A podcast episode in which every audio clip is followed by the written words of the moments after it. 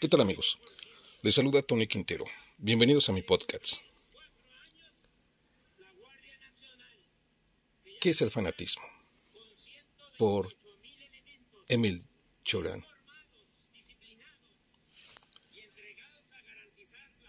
En este día, primero de julio del 2023, he encontrado un buen artículo para recordar este día,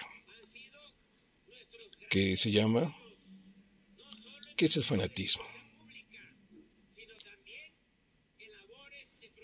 Y dice así, yo tenía una gran vitalidad que he conservado y que vuelvo contra sí misma.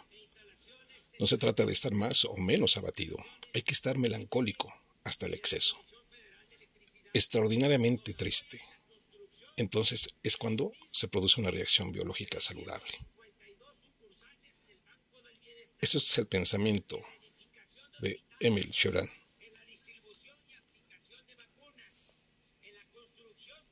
En su breve artículo dice, en sí misma toda idea es neutra, o debería serlo, pero el hombre la anima, proyecta en ella sus llamas y sus demencias, impura, transformada en creencia, se inserta en el tiempo, adopta figura de suceso.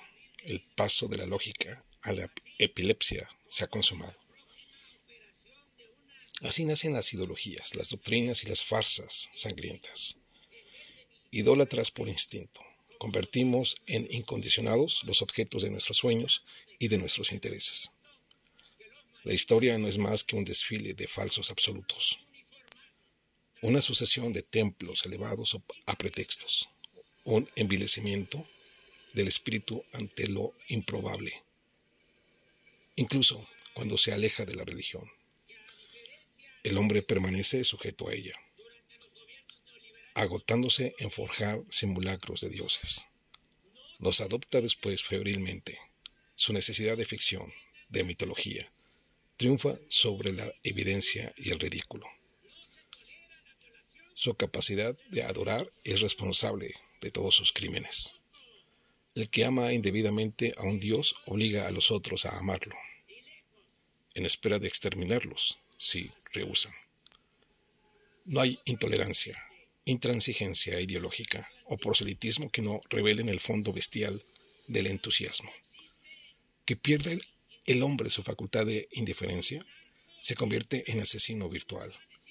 Que transforme su idea en Dios, las consecuencias son incalculables. No se mata más que en nombre de un Dios o de sus sucedáneos. Los excesos suscitados por la diosa razón, por la idea de nación, de clase o de raza, son parientes de los de la Inquisición o la Reforma. Las épocas de fervor sobresalen en hazañas sanguinarias. Santa Teresa no podía por menos de ser contemporánea de los autos de fe y Lutero de la matanza a los campesinos. En las crisis místicas, los gemidos de las víctimas son paralelos a los gemidos del éxtasis. Patíbulos, calabozos y mazmorras no prosperan más que a la sombra de una fe, de esa necesidad de creer que ha infestado el espíritu para siempre. El diablo palidece junto a quien dispone de una verdad, de su verdad. Somos injustos con los Nerones o los Tiberios. Ellos no inventaron el concepto de herético. No fueron sino soñadores degenerados que se divertían con las matanzas. Los verdaderos criminales son los que establecen una ortodoxia sobre el plano religioso o político, los que distinguen entre el fiel y el cismático. En cuanto rehusamos admitir el carácter intercambiable de las ideas, la sangre corre. Bajo las resoluciones firmes de yergue un puñal. Bajo las resoluciones firmes se yergue un puñal. Los ojos llameantes presagian el crimen. Jamás el espíritu dubitativo, aquejado del hamletismo, fue pernicioso. El principio del mal reside en la tensión de la voluntad, en la ineptitud para el quietismo, en la megalomanía, prometeica de una raza que revienta de ideal, que estalla bajo sus convicciones y la cual, por haberse complacido en despreciar la duda y la pereza, vicios más nobles que todas sus virtudes, se ha internado en una vía de perdición en la historia, en esa mezcla indecente de banalidad y apocalipsis. Las certezas abundan en ella. Suprimidlas y suprimiréis, sobre todo sus consecuencias. Reconstitu reconstituiréis el paraíso. Reconstituiréis el paraíso. ¿Qué es la caída sino búsqueda de una verdad y la certeza de haberla encontrado? ¿La pasión por un dogma? ¿El establecimiento de un dogma? De ello resulta el fanatismo. Tara capital que da al hombre el gusto por la eficacia, por la profecía y el terror. Lepra lírica que contamina las almas, las somete, las tritura o las exalta. No escapan más que los escépticos o los perezosos y los estetas, porque no propone nada, porque verdaderos bienhechores de la humanidad destruyen los prejuicios y analizan el delirio. Me siento más seguro junto a un pirrón que junto a un San Pablo, por la razón de que una sabiduría de humoradas es más dulce que una santidad desenfrenada. En un espíritu ardiente encontramos la bestia de presa disfrazada. No podríamos defendernos demasiado de las garras de un profeta. En cuanto eleve la voz, sea en nombre del cielo, de la ciudad o de otros pretextos, alejaos de él.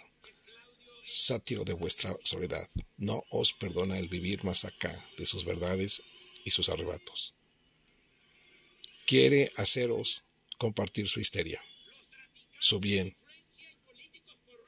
imponerosla y desfiguraros. Un ser poseído por una creencia y que no buscase comunicársela a otros es un fenómeno extraño a la tierra, donde la obsesión de la salvación vuelve la vida irrespirable. Mirad en torno a vosotros. Por todas partes larvas que predican. Cada institución traduce una misión.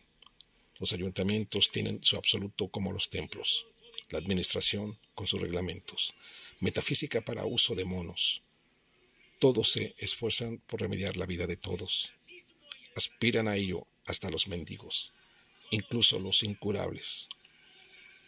Las aceras del mundo y los hospitales rebosan de reformadores. El ansia de llegar a ser fuente de sucesos actúa sobre cada uno como un desorden mental o una maldición elegida. La sociedad es un infierno de salvadores. Lo que buscaba Diógenes con su linterna era un indiferente.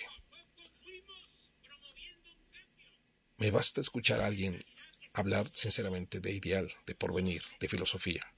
Escucharle decir nosotros, con una inflexión de seguridad, invocar a los otros y, y sentirse su intérprete para que le considere mi enemigo.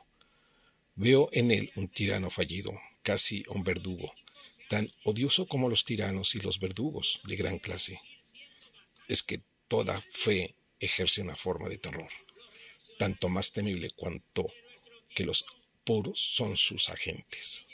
Se sospecha de los ladinos, de los bribones, de los tramposos, sin embargo, no sabríamos imputarles ninguna de las grandes convulsiones de la historia. No creyendo en nada, no hurgan vuestros corazones, ni vuestros pensamientos más íntimos os abandonan a vuestra molicie, a vuestra desesperación o a vuestra inutilidad. La humanidad les debe los pocos momentos de prosperidad que ha conocido. Son ellos los que salvan a los pueblos que los fanáticos torturan y los idealistas arruinan. Sin doctrinas, no tienen más que caprichos e intereses, vicios acomodaticios, mil veces más soportables que el despotismo de los principios, porque todos los males de la vida vienen de una concepción de la vida. Un hombre político cumplido debería profundizar en los sofistas antiguos y tomar lecciones de canto y de corrupción. El fanático es incorruptible.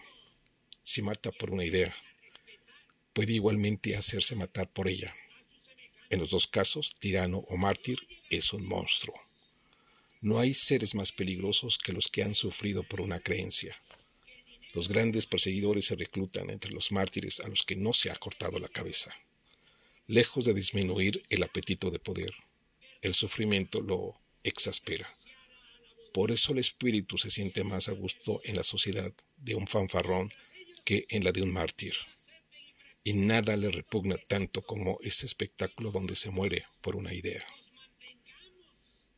Harto de lo sublime y de carnicerías.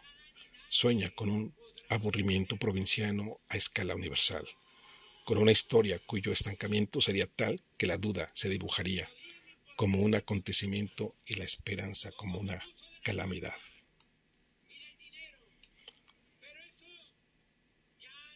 Esto es el pensamiento de Emil Cioran. Y es adecuada a esto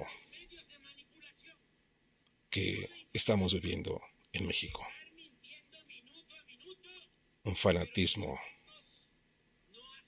terrible y mediocre.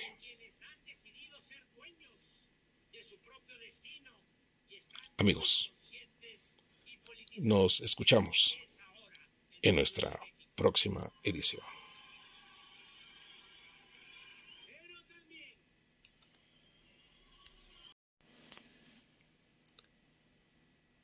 Émile Choran fue un filósofo francés de origen rumano, cuyo pensamiento se caracterizó por su extremo pesimismo y nihilismo, según su biografía. Hijo de un pope rural, Estudió filosofía en Bucarest, donde entabló amistad con Eugène Tonesco y Mercia Eliade. Su tesis doctoral versó sobre Henry Bergson en unos años en que asimilaba influencias de Kant, Schopenhauer y Nietzsche. Posteriormente viajó a Alemania y fue por breve tiempo profesor de filosofía en Brasov.